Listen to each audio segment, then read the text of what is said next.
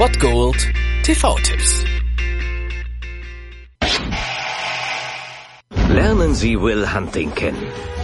In Südboston ist er bereits eine Legende. Tätlichkeiten, Diebstahl, Widerstand gegen die Staatsgewalt. Alles wurde fallen gelassen. Aber wer einen Polizeibeamten schlägt, kommt ins Gefängnis.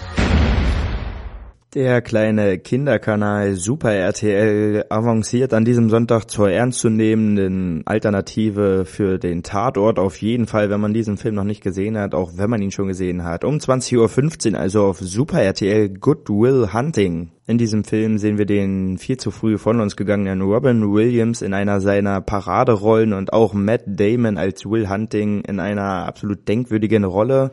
Und worum geht es? Zu Semesterbeginn stellt ein Mathematikprofessor an einer Elite-Universität seinen Studenten einfach mal eine Aufgabe, die eigentlich niemand lösen kann, wenn er nicht die Fähigkeiten eines Nobelpreisträgers hat. Zu seiner Überraschung steht aber schon am nächsten Tag die Lösung an der Tafel. Das hat aber nicht irgendjemand seiner Elite-Studenten gemacht, sondern der Arbeiter Will Hunting, der eigentlich eigentlich nur Sozialstunden dort abarbeitet und Putzhilfe an der Universität betreibt. Da es sich aber hier nun allerdings anscheinend um ein Mathematikgenie handeln muss, beschließt er Will zu fördern und dieser hat allerdings überhaupt kein Interesse, sein Leben zwischen den Pubs und Baustellen und Baseballspielen zu ändern, denn ja, er ist zufrieden, so wie er, so wie er lebt und deswegen schickt er ihn zu Therapiesitzungen bei dem Psychologen Sean McGuire und der wird dann von Robin Williams verkörpert. Der möchte den Ursachen für Wills Wut und Verweigerung auf den Grund gehen und nach anfänglicher Ablehnung entwickelt sich zwischen den beiden Männern eine Freundschaft, die auf jeden Fall beide Leben in eine neue Richtung lenken wird. Und Goodwill Hunting ist einfach ein Paradedrama, ein Film, den man nicht groß mit ein, zwei Sätzen zusammenfassen kann, denn der einfach viel zu komplex dafür ist, aber auch absolut gute Unterhaltung ist und deswegen ein Film, den man immer wieder sehen kann, auch wenn man ihn schon mal gesehen hat. Und wenn man ihn nicht gesehen hat, dann sollte man das tunlichst nachholen. Und heute habt ihr die Chance dazu, um 20.15 Uhr, also auf Super RTL, oder ihr bemüht Amazon Instant Video, Netflix, Sky Go oder Sky Online die haben den alle im Angebot, also keine Ausreden mehr. Schaut ihn euch auf jeden Fall an. Matt Damon und Robin Williams in Good Will Hunting. Und zur Einstimmung eine kleine Lehrstunde in Sachen falscher Patriotismus und Weltwahrnehmung der USA von Will Hunting. Viel Spaß.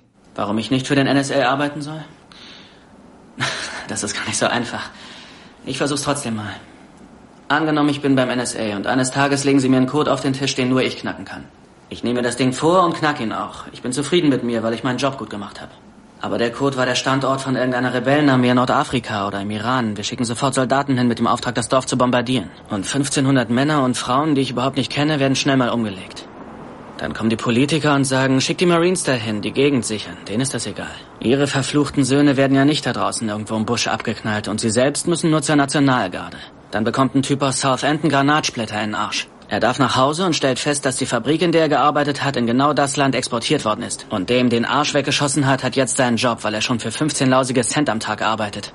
Plötzlich begreift er, dass man ihn bloß rübergeschickt hat, um da die Machtverhältnisse so zu verändern, dass wir günstig an Öl rankommen.